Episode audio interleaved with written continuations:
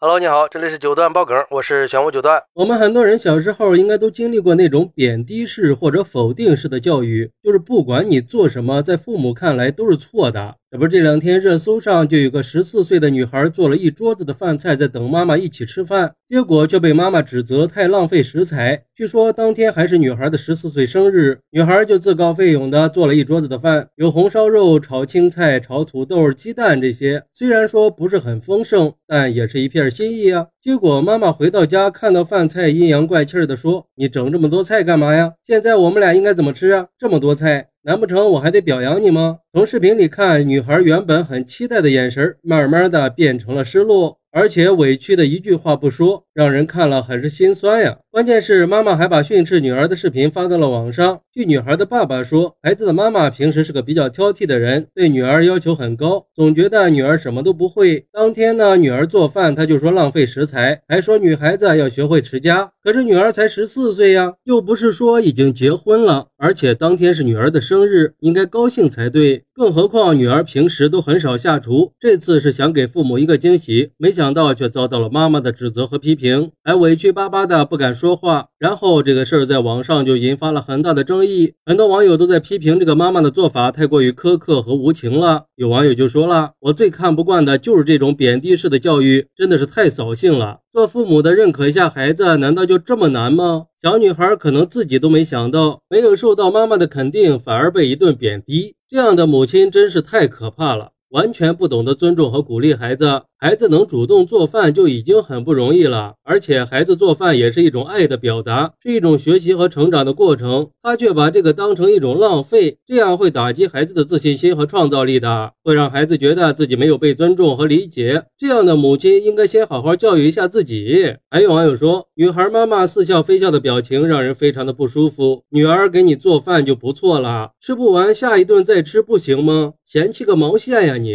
也不看看现在还有几个孩孩子可以这么勤快的，这么勤快的孩子有多难得呀！这个妈妈真的是不会做母亲呀！要是我孩子有这么勤快，我不知道得有多感动、多开心呢！浪费算个屁呀！我肯定是朋友圈里各种夸，亲戚朋友晒个遍儿。反正我觉得这是个很自豪的事儿。就孩子对父母的那份心，可以说没有什么可以比这个更纯粹了。不要身在福中不知福，孩子能独立做饭了，应该欣慰孩子长大了，应该开心才对。不过也有网友认为，这个妈妈说的也不是没有道理的。虽然说孩子做饭是个好事，但是也要考虑到家庭的经济状况和食材的利用率。如果说做的太多，吃不完，那就会造成浪费。可能这个妈妈以前的生活比较困难，只是不想自己的女儿这么铺张浪费，才会忍不住说了这么几句。我想，就凭女儿愿意给她做一桌子的菜，她就不是一个坏妈妈。但是我想说，就算是不表扬，最起码也应该尊重孩子吧？难道就不能耐心的告诉女儿，你做的量有点多吗？为什么第一反应是会去指责呢？正确的教育理念强调的是尊重，是用温和的方式去引导孩子健康的成长。要知道，女孩毕竟才十四岁，就像那个网友说的，现在的孩子还有多少会帮家长干家务的呀？这么懂事的孩子该知足了。难道你想看到孩子每天开着空调躺在沙发上玩手机，等你做好了饭叫了好几遍都叫不动的那种吗？